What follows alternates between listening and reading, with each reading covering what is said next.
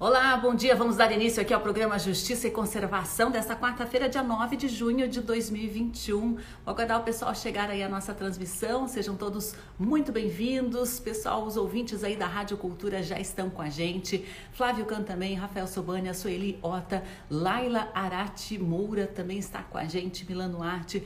Angela Kuxek já está a postos aqui para conversar com a gente. Sejam todos muito bem-vindos. Lembrando né, que a nossa transmissão é feita via rádio e você pode participar também pela internet, pelo Instagram e pelo Facebook do Observatório de Justiça e Conservação e também pelo Facebook da Rádio Cultura, está aí como Cultura 930. Pelas redes sociais você consegue participar com comentários, perguntas para os nossos entrevistados. A sua participação é muito bem-vinda. Queremos fazer um programa cada vez mais interativo. E hoje aqui no programa Justiça e Conservação nós vamos receber Angela Kuczak, ela que é diretora da Rede Pro UC, Rede Pro Unidades de Conservação, porque está prevista para hoje à tarde tarde, a votação na Câmara dos Deputados em Brasília é referente ao pedido de regime de urgência para apreciação do projeto de lei número 984 de 2019, de autoria do deputado Vermelho. Esse projeto de lei altera a legislação vigente para criar no Brasil uma nova categoria de unidade de conservação chamada Estrada Parque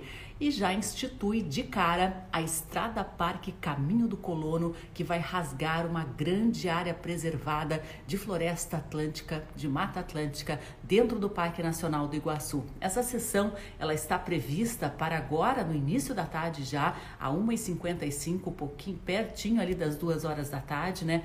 E desde que esse tema entrou em pauta, há uma grande mobilização popular envolvendo instituições, envolvendo ambientalistas, pessoas que compreendem a importância de manter aquele trecho preservado e para impedir, claro, mais essa boiada e das grandes de passar, uma boiada que vai ter um impacto em todas as unidades de conservação do país. Bom, eu vou chamar aqui para nossa conversa Angela Cuxa, que já está que já está a postos aqui para conversar com a gente, ela vai trazer detalhes dessa mobilização, o sendo, né, e como as pessoas também podem ajudar a evitar essa boiada de passar. Angela, já enviei aí o contatinho para você aceitar.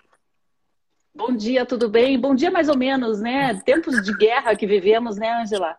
Bom dia, Sandra, tudo bem? Por incrível que pareça, eu acordei com sangue renovado aqui.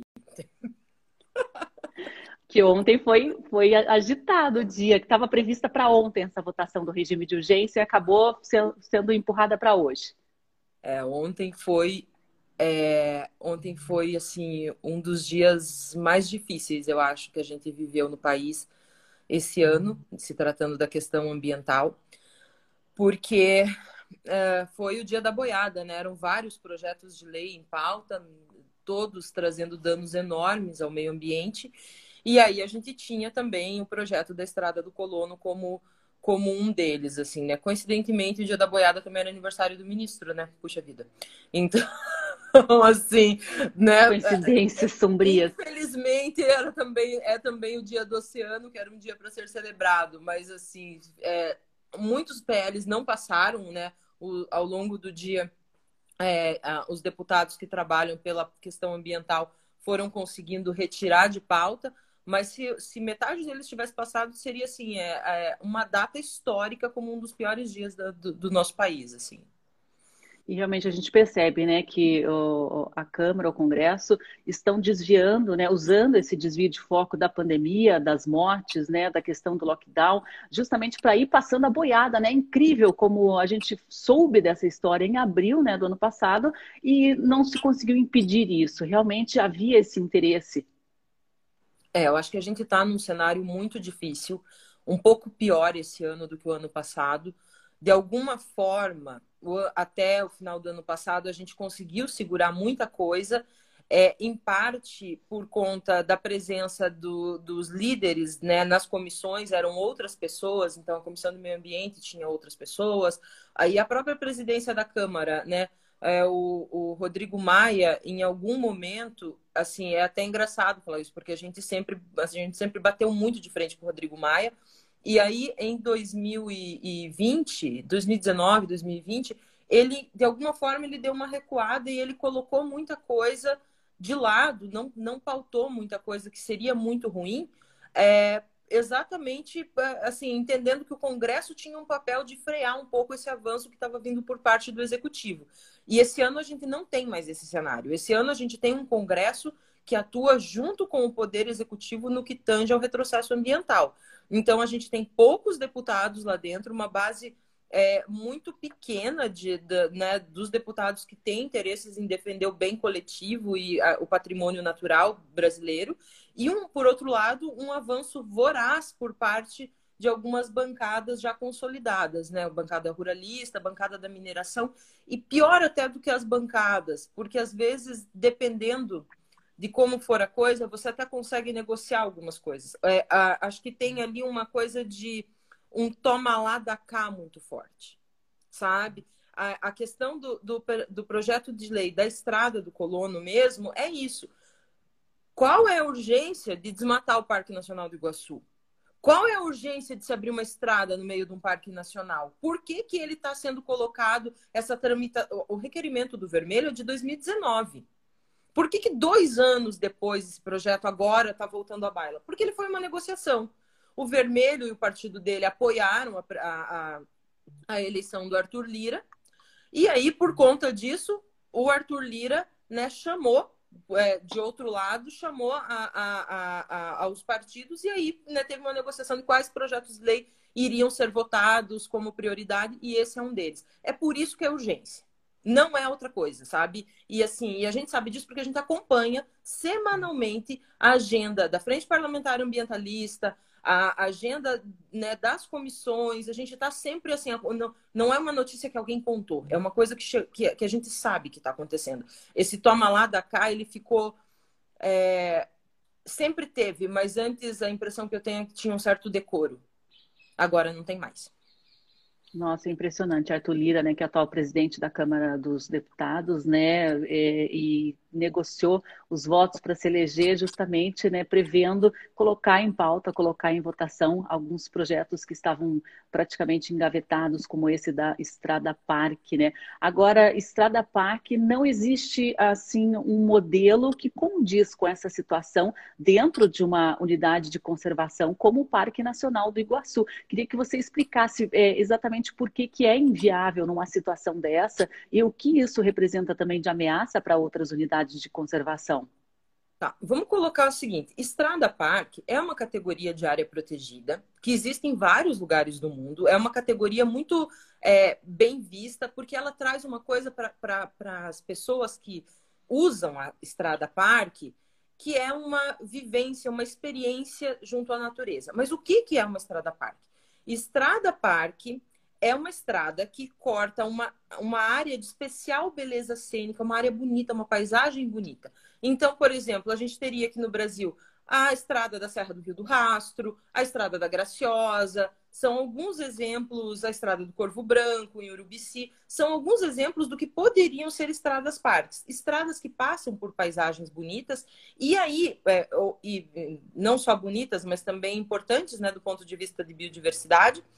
E aí é feita uma, uma é, trabalhada a proteção dessa área para que ela continue existindo. Então, esse conceito ele foi inventado há mais de um século atrás nos Estados Unidos, através de duas estradas principais que passavam principalmente na região das planícies é, norte-americanas. E eles, né, qual que era a ideia? Era proteger as faixas né, na lateral, as faixas da, na lateral das estradas, é, para que elas tivessem sempre aquela paisagem associada, para que elas não, não modificassem a paisagem.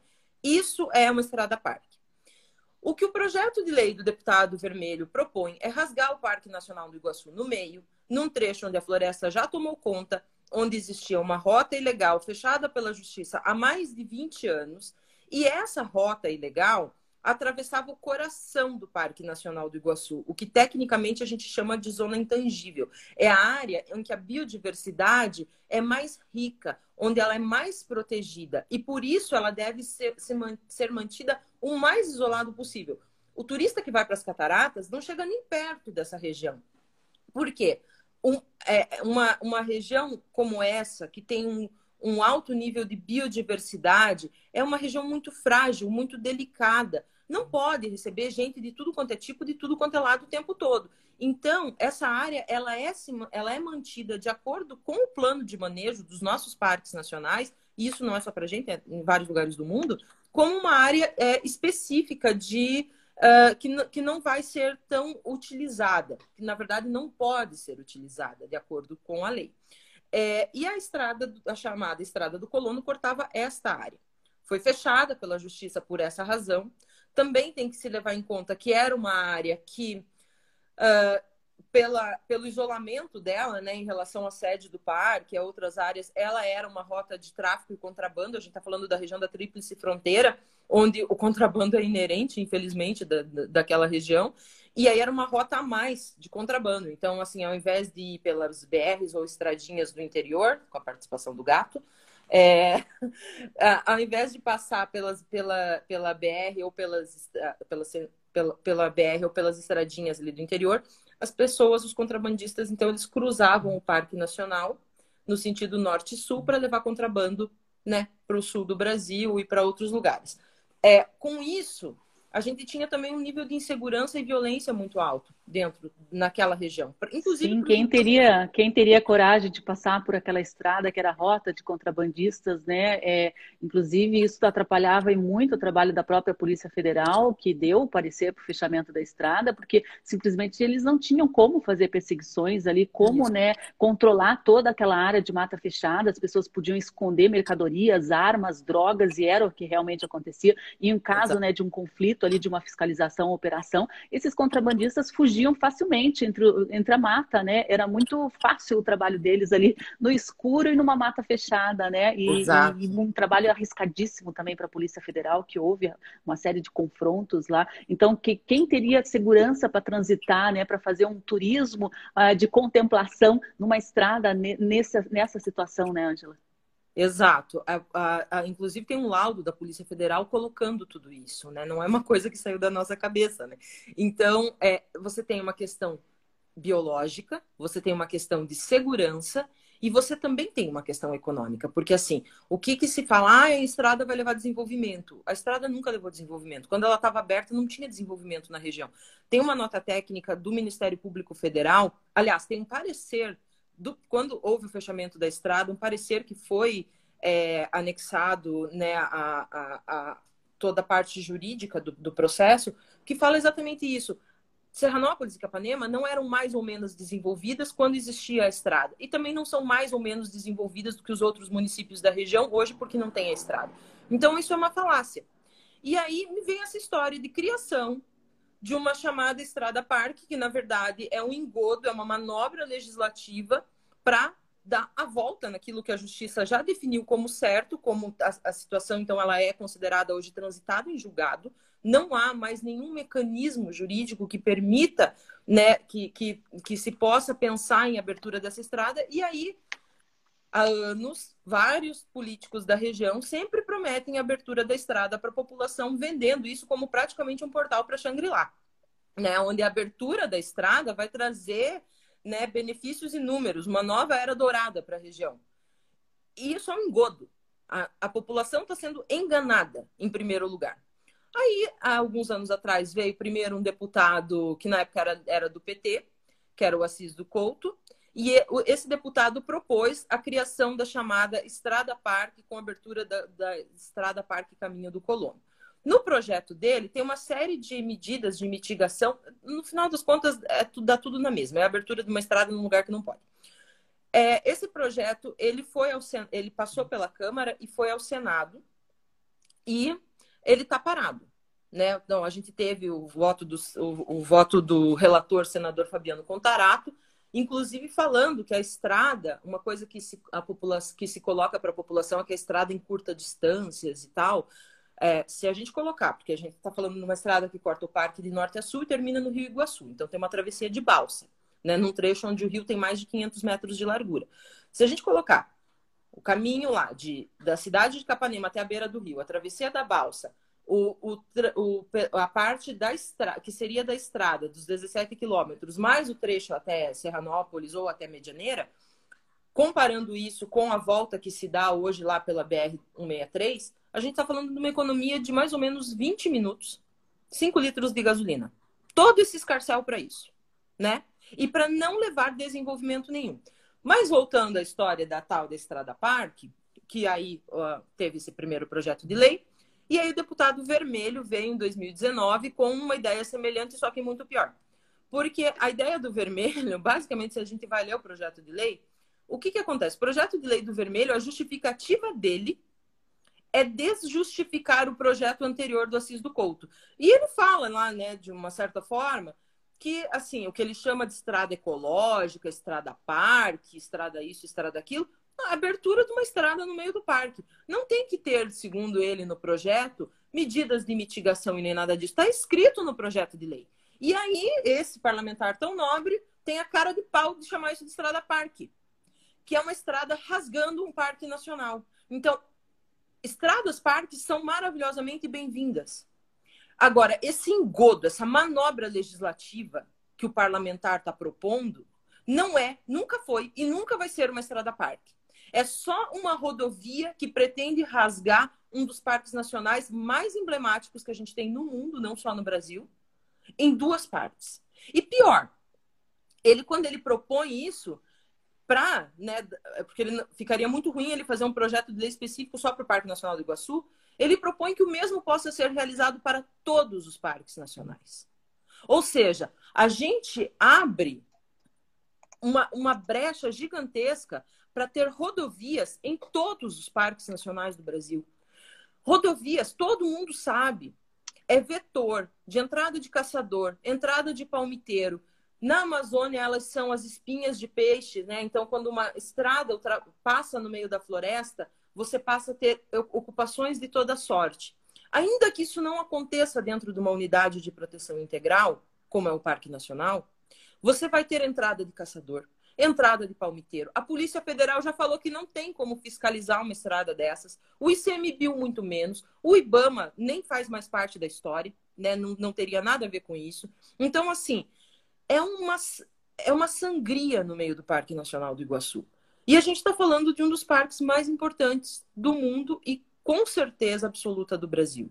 Então, assim, é, sabe, eu nos últimos eu acompanho né, a questão do, da, desse projeto de lei desde que ele entrou em tramitação em 2019, mas especificamente desde uh, duas semanas atrás, quando a gente foi surpreendido com a ideia de que ele seria pautado, né, para um, o, requer, o requerimento de urgência estava pautado para votação, eu comecei a acompanhar com mais, mais força, né, tá mais mergulhada nessa situação. E assim, o que eu sinto, na verdade, é uma vergonha gigantesca dessa Câmara por estar tá propondo isso por ter um deputado propondo e uma Câmara inteira, que é a Casa do Povo, se propondo a votar esse troço em plenário. É vergonhoso, é vergonhoso, é lastimável como a gente vê um, um político que, por interesses muito menores, muito pequenos, quer estraçalhar todo o nosso sistema nacional de unidades de conservação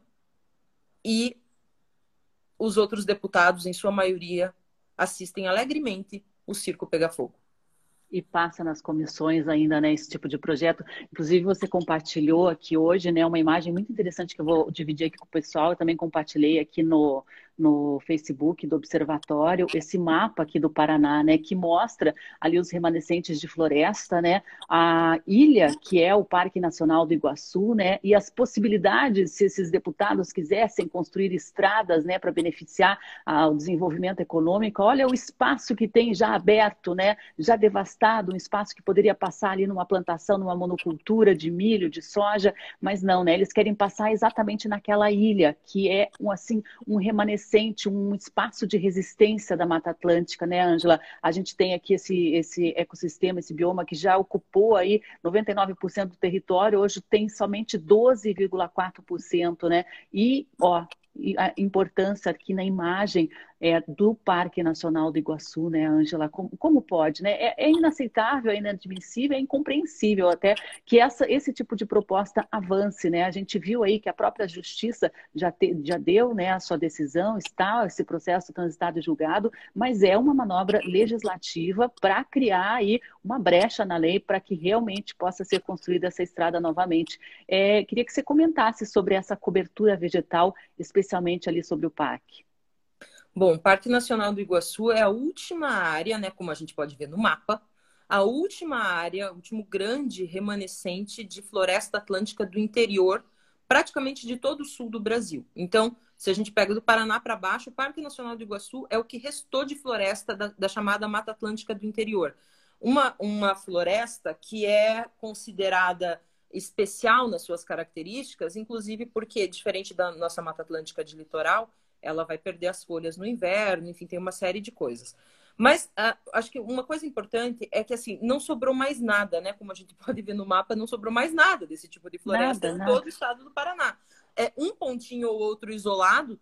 Se a gente for ver aquele verdinho mais ao norte, bem para cima, assim, um pontinho mais verdinho é a, a Arrebio das Perobas é, que, que aparece ali, que é super pequenininha. Então, o que sobrou dessa, dessa floresta, que foi extremamente, extremamente utilizada né, nas décadas de 50, 60, 70, né, de 40 até 70, o, o Paraná teve um avanço né, gigantesco é, de ocupação e o estado do Paraná queimou toda a sua floresta. Queimou, não existe mais. O que sobrou foi o Parque Nacional do Iguaçu. Quando a gente fala em peroba, quando a gente fala em canela, quando a gente fala em embuia, quando a gente fala em todas essas, essas gigantes, essas árvores que existiam no estado do Paraná, o que resta, em muitos casos, está dentro do Parque Nacional do Iguaçu. Também é a casa da onça pintada. É a última casa da onça pintada no sul do Brasil. Última para baixo do Parque Nacional do Iguaçu, vai ter um indivíduo ou outro lá no Parque Estadual do Turvo. E uma coisa importante de se dizer é que, é, mesmo essas onças que estão no Rio Grande do Sul, elas só existem lá porque, pelo lado argentino, a gente tem um corredor que liga o Iguaçu até o, até o Rio Grande do Sul, só que pelo outro lado da fronteira, né? Como para bicho não tem fronteira, você tem esse bloco ali de floresta. Mas para o Brasil, a gente está falando do limite mais ao sul da população de onça pintada. A onça pintada ela está ameaçada de extinção em toda a Mata Atlântica. Ela é considerada criticamente ameaçada. Né? É, existem alguns estudos indicando que não existe, que, que existem no máximo 300 indivíduos de onça pintada para toda a Mata Atlântica. Mata Atlântica que ocorre de norte a sul do Brasil. E no Parque Nacional do Iguaçu é o único lugar em que essa população está em crescimento porque tem um trabalho super bem feito de anos, tanto de fiscalização, quanto de pesquisa, quanto de engajamento, mobilização, que está levando né, a melhoria desse sistema desse ecossistema para a onça. Então, assim, é, hoje, né, a, onça quase foi extinta há alguns anos no Iguaçu, curiosamente, quando a estrada estava aberta. Não que a estrada tenha sido o único fator, mas com certeza foi determinante no, no, no declínio da população da onça pintada. E de uns anos para cá, a população vem melhorando. Então, é o, é o último o último refúgio da onça pintada no sul do Brasil. É o último pedaço de floresta que existe no interior do Paraná de um tamanho significativo, um tamanho que vai, vai durar ao longo dos anos. Então, é, é desse espaço que a gente está falando. É, a gente conhece o Parque Nacional do Iguaçu pelas cataratas, mas ele vai muito além das cataratas, né? Ele tem, assim, ele tem corpos hídricos lá dentro, que tem a nascente, a foz dentro do parque, inclusive Rio Floriano, que é o rio considerado como um dos parâmetros de qualidade de água de todo o estado do Paraná. É, a gente tem porção de floresta paraucária em uma determinada parte do parque. A gente tem áreas de palmitais imensos. Quando a gente sobrevoa o parque, é possível ver palmitais imensos ali no meio. Então, o Parque Nacional do Iguaçu é um tesouro. É um tesouro do qual nós, brasileiros e paranaenses especialmente, a gente tem que ter muito orgulho. A gente tem uma das sete maravilhas da natureza no quintal de casa. A gente tem um baita de um privilégio. As pessoas viajam o mundo para conhecer esse lugar. E aí, a gente, por 17 quilômetros de estrada de um deputado que tem uma usina de asfalto na região, que tem, já foi, inclusive, investigado pelo Ministério Público Federal na Operação Pecúlio por corrupção, é, um deputado que tem todos, que, que usa isso como plataforma eleitoreira mesmo, a gente está correndo risco de destruir tudo isso. Porque não são só 17 quilômetros, né, um trecho linear. A gente está falando de todo o impacto que essa estrada causa. Então, existem inúmeros estudos do pessoal que estuda ecologia de estradas falando do impacto da estrada dentro da floresta. Então, uma estrada não é só um, um, um, espaço ali ocupado. Não, ela vai causar esse impacto até 500 metros para cada lado, no mínimo. Né? A gente está falando de atropelamento de fauna, a gente está falando de atropelamento de onça pintada. Atropelamento de fauna é uma das coisas que mais mata bicho hoje no país. Eu trabalho com isso lá em Bonito, eu vejo o quanto é, o impacto do atropelamento é forte. Ai, mas vai ser a, a, a, a gente, o limite de velocidade vai ser reduzido. Não vai, não é assim. Mesmo que você tenha limite de velocidade reduzido, uma estrada é sempre uma estrada e traz impacto. E, de novo, a gente está falando do coração do Parque Nacional do Iguaçu. Se a gente tem as cataratas de um lado, a, toda aquela beleza né, que atrai tanta gente, é, aquilo é a pontinha do iceberg o, o coração que pulsa, o que faz o Parque Nacional ser vivo daquele jeito para encantar os turistas que chegam para visitar a região das cataratas é toda aquela floresta que tem do outro lado. Sabe? Sem aquilo, não tem cataratas, não tem Parque Nacional. E o que vai ter? Perda de turismo, perda de economia, perda de geração de renda, perda de riqueza para a região. Nossa, é terrível, né? É um cenário assim inacreditável, né? É um fantasma essa estrada aí. a gente ainda não, não acredita que isso daí está voltando, a discussão que a gente está perdendo energia com isso, né? O momento que a gente podia estar tá, é, é, focando a nossa energia em processos de restauração, né? De educação ambiental, algo aí para o bem do futuro, a gente ainda está discutindo estrada do colono, é inacreditável. É, Jean Guimarães aqui, no, do, nosso diretor do observatório, lembra, né? Que é um oportunismo eleitoral, que os filhos dessas pessoas aí que estão com essas propostas serão candidatos, né? A gente precisa ficar muito atento, porque a gente elegeu uma maioria ali ruralista, né? Que, que tem ainda esse, essa percepção de um desenvolvimento é, focado em interesses pessoais e de pequenos grupos econômicos, né? A gente tem que cuidar muito quem a gente elege, porque depois eles passam a boiada com uma facilidade terrível. Carlos aqui gostou do tema. Carlos é o tema do momento, né? Dessa semana vai entrar hoje em votação esse pedido de, de regime de urgência na, na, no, no, PL 984. Por isso a gente trouxe a Ângela Cuxac aqui para discutir, porque ela está à frente aí de uma grande mobilização nacional para tentar, né, segurar, barrar, porque não há uma justificativa para uma votação em regime de urgência no cenário que o país está vivendo, né? Carolina Paiva pergunta, né, sobre é, na prática o que nós podemos fazer para ajudar a mobilização, lá? Nesse momento, fazer barulho. Todo mundo, né? Então, a gente chamou nas últimas semanas aí algumas mobilizações via redes sociais, Twitter, Instagram. Foram muito positivas, muito positivas mesmo. É, a gente precisa continuar nessa mobilização muito forte. É, independente do PL ser votado hoje ou não, a gente continua nessa frente e cada vez mais forte. Mas uma coisa que eu acho que os cidadãos do estado do Paraná podem e devem fazer é acionar os deputados federais. É, eu vou disponibilizar daqui a pouco no Instagram da rede a lista de todos os deputados do estado do Paraná. Vale a pena um esforço nosso de mandar mensagem para esses deputados ou marcá-los, porque todos têm redes sociais, hoje é impossível que não tem, e marcá-los solicitando que eles não apoiem a tramitação em urgência desse projeto de lei que é nefasto. Você imagina, imagina o que vai ser a imagem, se esse projeto passar, do primeiro trator derrubando a primeira árvore dentro do Parque Nacional do Iguaçu. A imagem do estado do Paraná, que já não é das melhores porque é campeão de desmatamento de Mata Atlântica, ela vai ser assim, essa imagem, ela vai circular o um mundo, gente. E assim, a gente vive num tempo escuro, num, num ambiente em que as coisas, o negacionismo é muito forte, em que é, né, a gente tem que ficar desenhando o óbvio o tempo, o tempo todo. Mas, fora do Brasil, a Terra continua sendo redonda, né? Então, assim, fora do Brasil, a ciência ainda vale. Fora do Brasil, as coisas ainda são o que são. E neste caso, a gente está falando de desmatamento do Parque Nacional do Iguaçu. Não tem outra. Ah, é uma estrada ecológica. Não é ecológica. Não é ecológica. Tanto não é que o deputado vermelho não tem uma, um parágrafo de justificativa que preste naquele projeto dele. Não tem como ser ecológica. Eu, como bióloga, posso falar isso. Não tem como uma estrada dessa ser ecológica naquele lugar.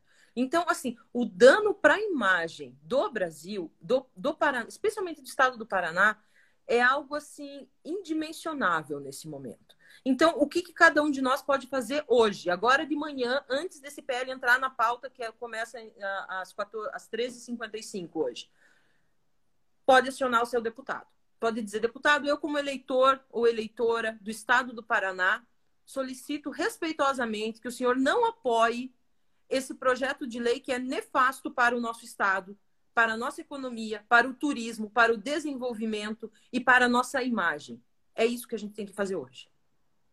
Exatamente, né? O momento e essa mobilização é, popular ela é fundamental, né? Porque nossos políticos estão de olho, estamos aí chegando perto das eleições, né? Inclusive o Juliano Dobbs aqui da Associação Mar Brasil pergunta, né, Ângela, essa atual proposta de Estrada Parque já foi denunciada para o STF, uma vez que é uma tentativa de burlar uma decisão da STF de legalidade da Estrada do Colono. Até queria ah, ler aqui um depoimento do diretor executivo do Observatório de Justiça e Conservação, Jean Guimarães, né, que fala justamente, né, sobre essa questão da judicialização, que ele sustenta que políticos podem incorrer em atos ato de improbidade quando aprovam leis para beneficiar grupos e não a coletividade. Jean Guimarães lembra que o STF negou o último recurso que pedia a abertura da Estrada do Colono no ano passado, sem que as partes possam mais recorrer da decisão, né? E a Constituição prevê que a lei não prejudicará a coisa julgada, princípio que procura dar segurança jurídica às nossas instituições.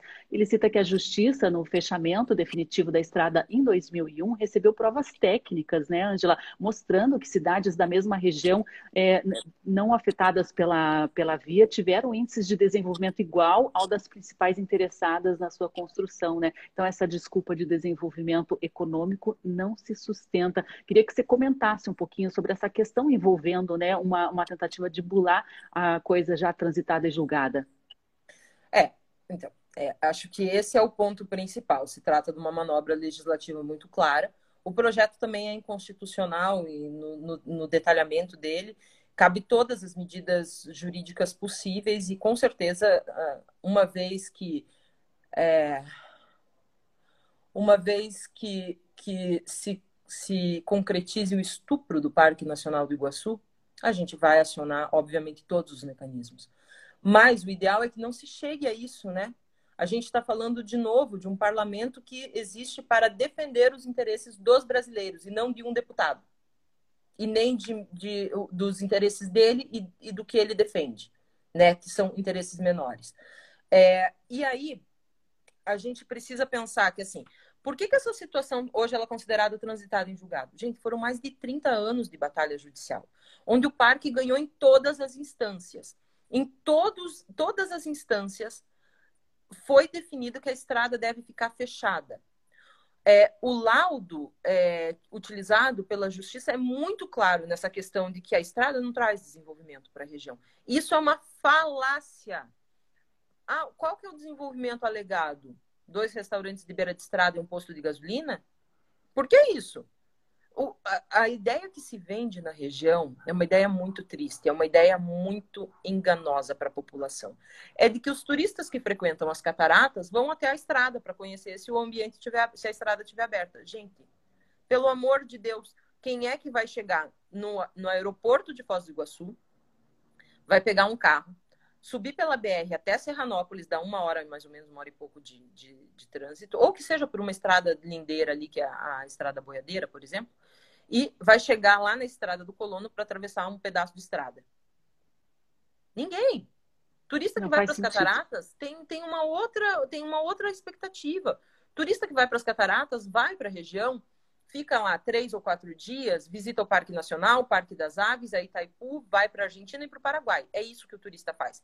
Porque tudo Foz do Iguaçu oferece para esse perfil de turista, que é um turista que, que na verdade, ele, ele quer conhecer as cataratas, mas não necessariamente ele quer é, ficar muito tempo mais na região.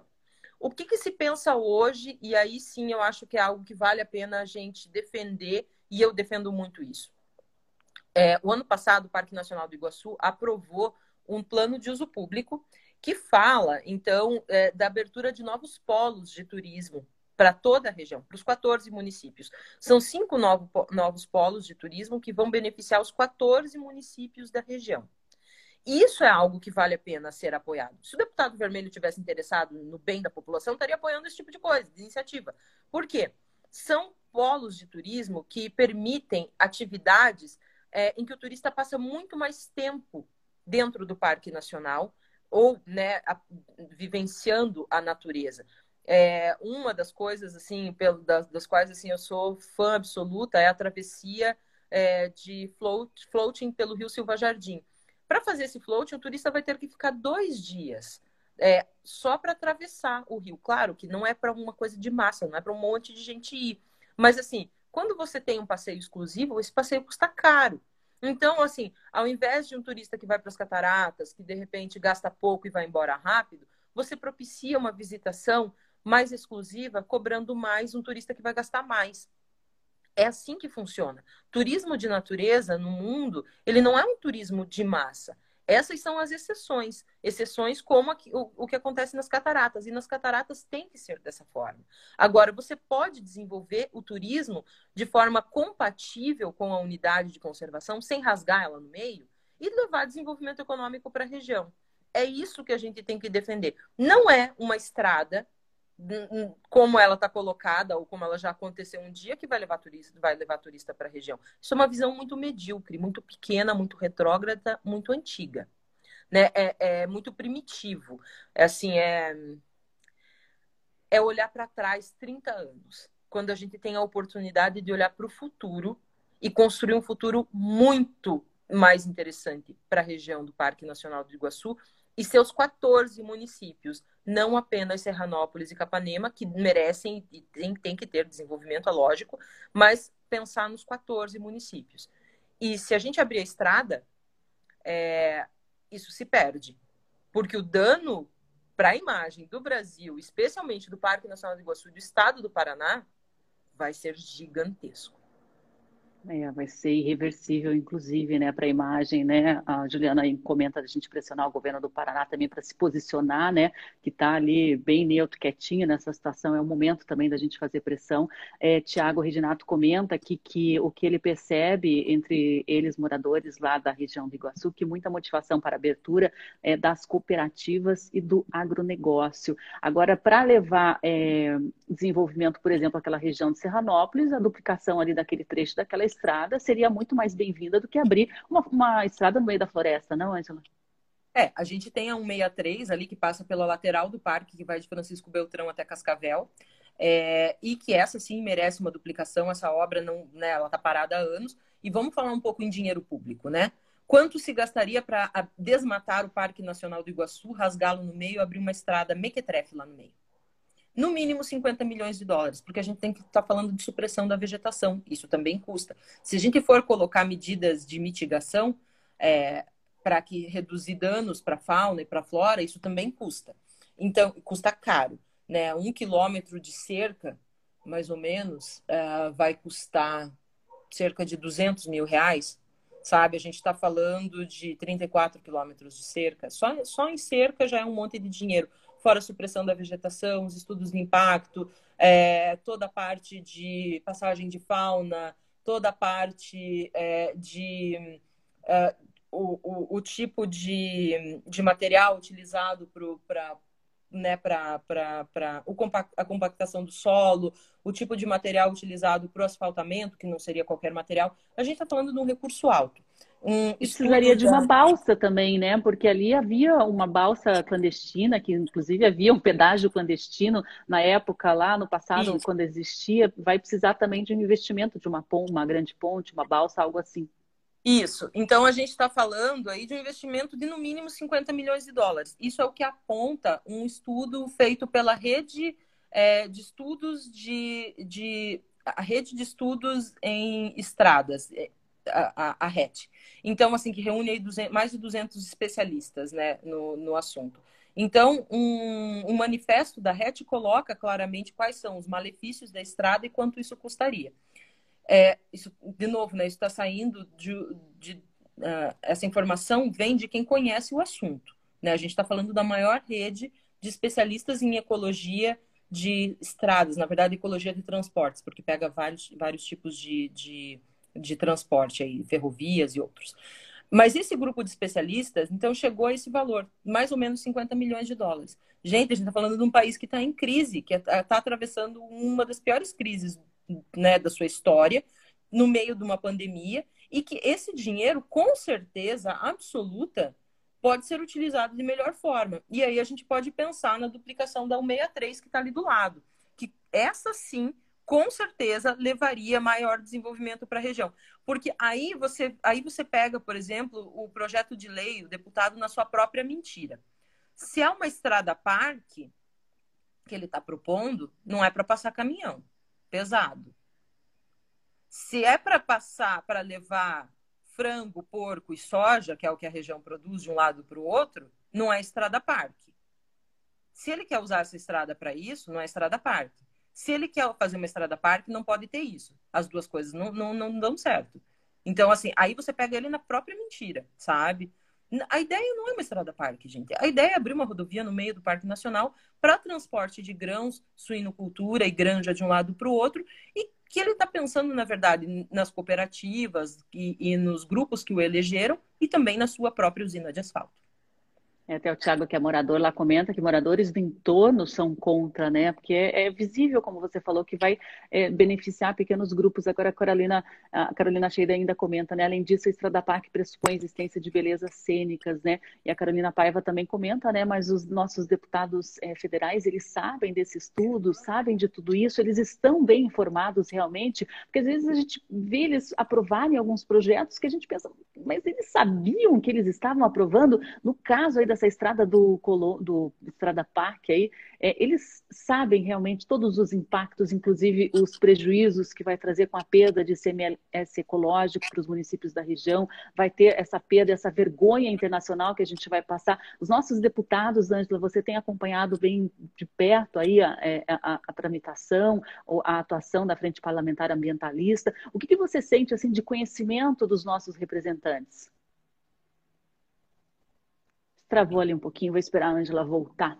Pessoal, a gente está falando aqui sobre o PL 984 de 2019, de autoria do deputado Vermelho, né? Está previsto aí regime de urgência agora à tarde, 5 para 2 da tarde. Vai entrar na pauta, está primeiro da lista ali, essa votação para ser apreciada em regime de urgência, essa proposta de criação de um modelo de unidade de conservação chamado Estrada Parque, já autorizando a abertura Estrada Parque Caminho do Colono, que é no mesmo lugar ali da antiga, né, esse fantasma da estrada do colono. Angela, te perdi aí, vou esperar a reconexão para a gente seguir a nossa conversa. O ICAMA org, né? Ai, que misto de tristeza e raiva, querem deixar a gente doido, né? Exatamente. É uma batalha, né? A gente vê que a boiada está passando, não é só o projeto da Estrada do Colono, são outros projetos muito sérios de retrocesso ambiental. Aqui nem dá tempo da gente falar, né? Apenas em uma hora de programa de todos esses temas, mas a gente tem discutido, trazendo fontes, instituições, pessoas ligadas, né? Que estão acompanhando muito de perto. Estamos trazendo aqui ao programa Justiça e Conservação, justamente justamente para a gente informar as pessoas, né, para que uh, os eleitores saibam o que está acontecendo, né, que tipo de discussão está ocorrendo no Congresso Nacional. Angela, te perdi, vou te reconectar, tá? Às vezes isso resolve.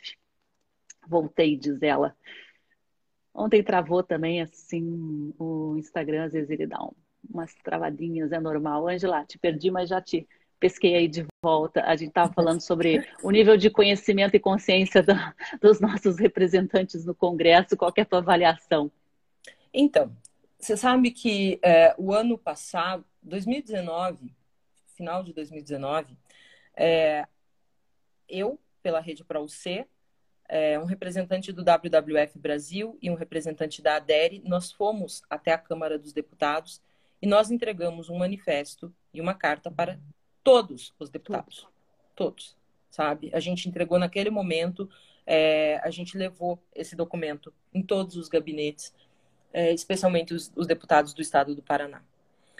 Ah, desde que começou, né, desde que a gente foi surpresa. Bom, a primeira surpresa, quando eu peguei o requerimento semana passada, falando, porque esse requerimento que o, ver... o deputado Vermelho tem, ele é de 2019. E quando eu peguei, né, porque o que, que significa? O requerimento ele precisa da assinatura dos líderes de, de bancada, os líderes de partido, para ele apresentar o requerimento né, na, no plenário para que seja votada a urgência. Então precisa da assinatura.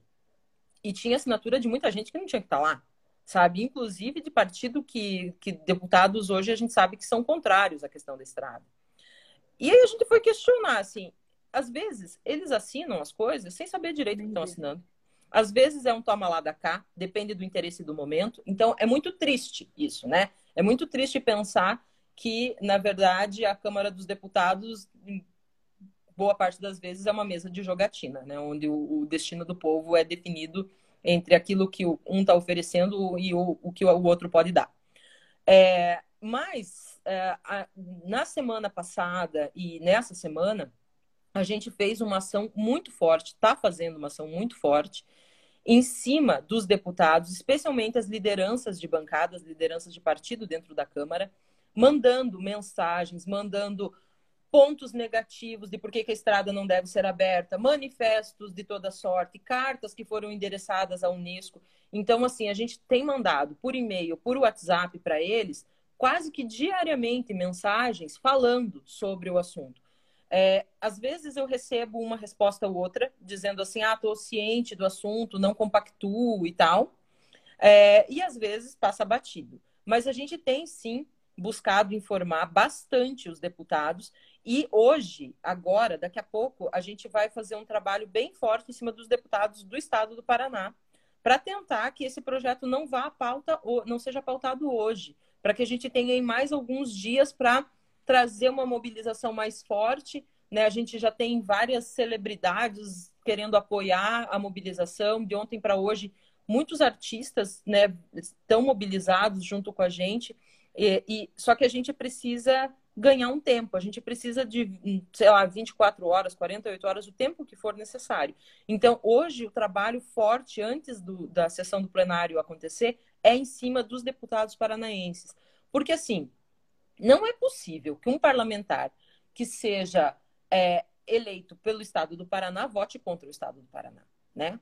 É, assim, é, é, é inadmissível uma coisa dessas. Então, é o que a gente está levando hoje né, para os parlamentares do estado do Paraná é isso. E a gente pede que as pessoas, então, se manifestem nas suas redes sociais, marquem os deputados do estado do Paraná, marquem o seu deputado, aquele deputado que a pessoa votou, e peça né, que, como eleitor e cidadão do estado do Paraná, o PL não seja, ele, ele não tenha o apoio desse parlamentar. Isso é muito importante, né? A gente até se disponibiliza a passar a lista dos deputados aqui, né, Angela, para você, para ajudar as pessoas a entrarem nessa mobilização. E por falar em mobilização, você comentou aí da ADERE, ou, ontem houve um protesto à tarde com o cenário das cataratas ao fundo. queria que você falasse também sobre esses protestos presenciais. Bom, é, acho que foi super positivo, né? É, assim, em tempos de pandemia, infelizmente, a gente não consegue ir para a rua.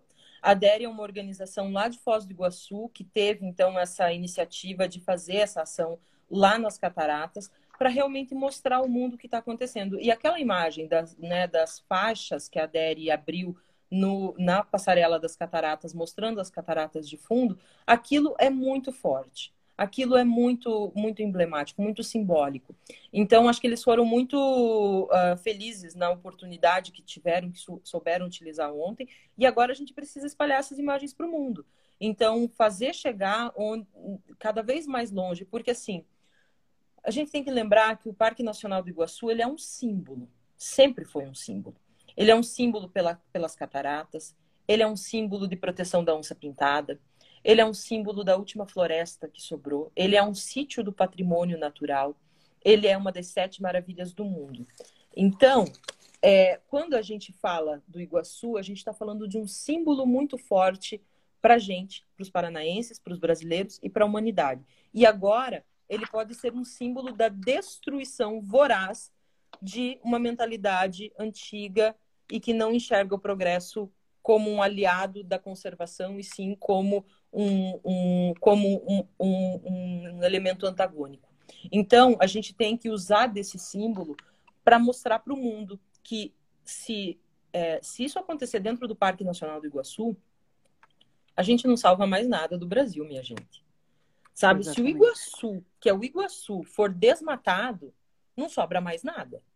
Porque assim, se o Iguaçu, que tem todo esse impacto mundial, tiver uma estrada rasgando o parque no meio, sendo desmatado, não sobra mais nada. Então ele é um símbolo, sim, da nossa preocupação ambiental e do nosso olhar para as futuras gerações.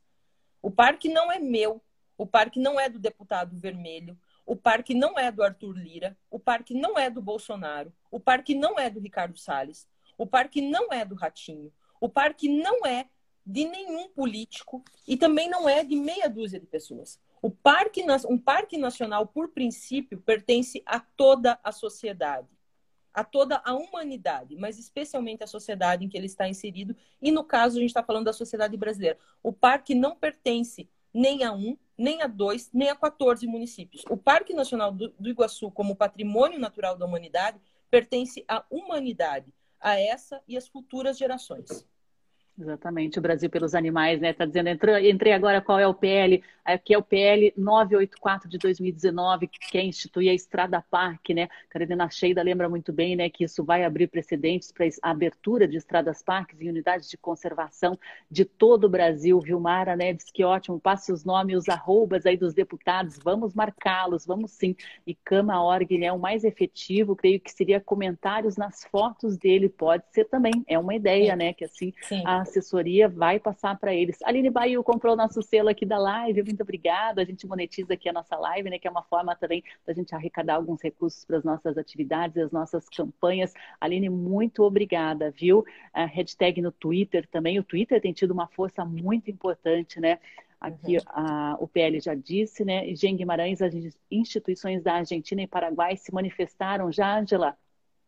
As, as, instituições da Argentina se mobilizaram, mandaram uma carta conjunta, porque isso é outra coisa, né? A abertura da estrada ela não impacta só o Parque Nacional do Iguaçu, ela impacta também o lado argentino. Tem um estudo super interessante divulgado no final de 2019 da estudante de mestrado Julia, Julia Jimenez, que fala que é, o Parque Nacional do Iguaçu, lado brasileiro, está entre as áreas mais protegidas, considerando todo o corredor Argentina e Brasil e que a abertura de estradas é o principal vetor de entrada de caçadores e, portanto, da extinção de espécies. E então a, né, a abertura ela faz, é, é, ela faz inclusive é, uma, uma prospecção em relação do que seria a estrada do colono e do quando a caça impactaria toda a região a partir da abertura da estrada do colono. É, então, por conta disso, o que acontece do lado brasileiro impacta a Argentina as organizações é, do lado argentino, da região de Misiones, se reuniram e mandaram também carta ao, ao presidente da, da Câmara, Arthur Lira, solicitando que a estrada não seja aberta. Então, assim, a gente está falando, a gente está falando, além de tudo, no instante diplomático, né? Com a Argentina. De novo, a gente está num momento negacionista, que a gente não respeita ninguém, mas fora do Brasil a terra não é plana, continua sendo redonda e as regras do jogo continuam valendo. Então, o que se faz hoje talvez os políticos de hoje não estejam se importando muito. Mas com certeza, daqui a um ano e meio ou dois anos, quando a regra do jogo mudar, as coisas podem ficar diferentes. E principalmente para as futuras gerações. Gente, eu não queria ser da família desses caras, porque imagina a vergonha de um neto de um desses caras e pensar assim, putz, meu avô ajudou a des... meu avô, meu pai, sei lá, né, meu tio, é, foi responsável por esse dano à imagem do, do, do Estado ou do país. Então, a gente tem um incidente diplomático também sendo criado com essa questão da estrada e as, as organizações é, as organizações argentinas se posicionaram sim.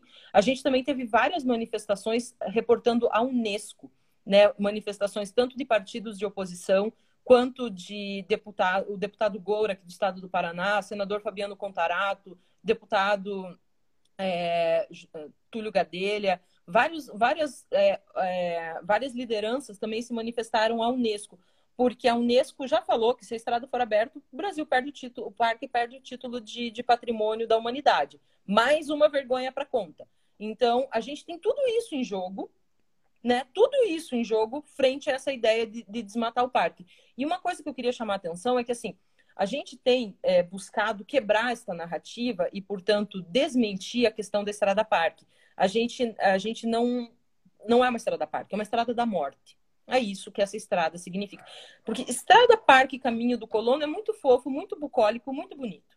Na prática, não é isso. Na prática, não é uma estradinha para as pessoas passarem de charrete relembrando os seus momentos de vida dos seus avós e bisavós que colonizaram o oeste paranaense. Na prática, a gente está falando de uma rodovia asfaltada, desmatando um parque nacional emblemático, importante, com trânsito pesado de veículos, que leva a atropelamento, caça, ilegalidades, tráfico e contrabando. Estrada da morte. Então, assim, o termo estrada parque tem que ser banido do nosso discurso, porque ela não é uma estrada parque. Não é não tem nada de parque nisso aí, né? O povo da Nação Vegana Brasil diz que está no combate também contra o PL, né? Está nessa luta com a gente. Obrigada também. É, é, que, até comenta aqui o Brasil pelos Animais. O lobby dos caçadores é poderoso dentro desse governo brasileiro. É, o Jean Guimarães, né? Seria um ecocídio internacional, exatamente, né? Lembrando que esse título de Patrimônio Mundial da Humanidade é o que atrai muitos turistas, né? De todas as partes do mundo, turistas que trazem, sim, é muito, muito dinheiro e desenvolvimento desenvolvimento real aqui para essa região. A Carolina Paiva, guardarei a lista para fazer a minha parte assim que acabar o programa. Legal, Carolina. Quem tiver interesse aí já me manda um direct que eu encaminho a lista, tá bom? Vamos nos unir, porque é hoje à tarde. Vamos fazer barulho na internet. Angela Cuxac, estamos juntos aí. Conte com o Observatório de Justiça e Conservação para o que você precisar. Estamos compartilhando as imagens aí dos protestos, das mobilizações, né? As artes informativas que o movimento tem produzido. Muito obrigada também pela sua luta, pela sua energia dispersada aí, que não está sendo fácil. Eu sei, né? Você principalmente que é uma apaixonada pelas onças do Iguaçu, né? Pelas nossas onças pintadas. É realmente uma situação muito triste. Ângela, queria agradecer e conte com a gente sempre. Eu agradeço, Sandra, e eu quero dizer o seguinte: hoje é só o começo. Independente do projeto ser pautado ou não, independente do pedido de urgência ser votado ou não, independente dele passar ou não, é só o começo mesmo que ele passe, né? Isso é importante dizer, porque senão parece que a gente perdeu a briga para sempre. Não é assim. Mesmo que o pedido de urgência passe, ele ainda tem que ir a plenário. E a gente não vai deixar essa boiada passar. Não é possível. Então, assim, é, a gente tem organizações, entidades de todo o Brasil, segundo setor, né, iniciativa privada se somando aos esforços, porque entende o dano que isso vai trazer para o turismo da região e, e para a imagem do Brasil. A gente tem é, esse movimento, ele só começou. Então, é, ainda que hoje aconteça desse PL ser votado e a urgência ser aprovada, isso é só o começo, gente. Isso é só o começo e a gente não pode desanimar, não pode desmobilizar. A gente tem que lembrar o seguinte: a gente está lutando por aquilo que é certo, pelo bem maior, pelo bem coletivo, pela natureza, por aqueles que não têm voz, pelas onças, pelas árvores, pela água, pelo ar que a gente respira e pela qualidade de vida minha, sua, dos filhos, dos netos, das próximas gerações. A gente não vai desanimar nunca. Nunca mesmo, exatamente, né? A força vai, a gente é, é resistência e vai lutar contra isso. Obrigada, Ângela, obrigada a todos obrigada, que nos acompanharam. Gente. Pessoal da Rádio Cultura aí, um abraço, Alessi, Lucimara, que estão com a gente. Até amanhã, então, voltamos ao vivo com a transmissão a partir das 8 horas da manhã do programa. E, Ângela, qualquer novidade aí, nos acione, por favor, para divulgações. Até mais, tchau, tchau. Obrigada. Tchau, tchau.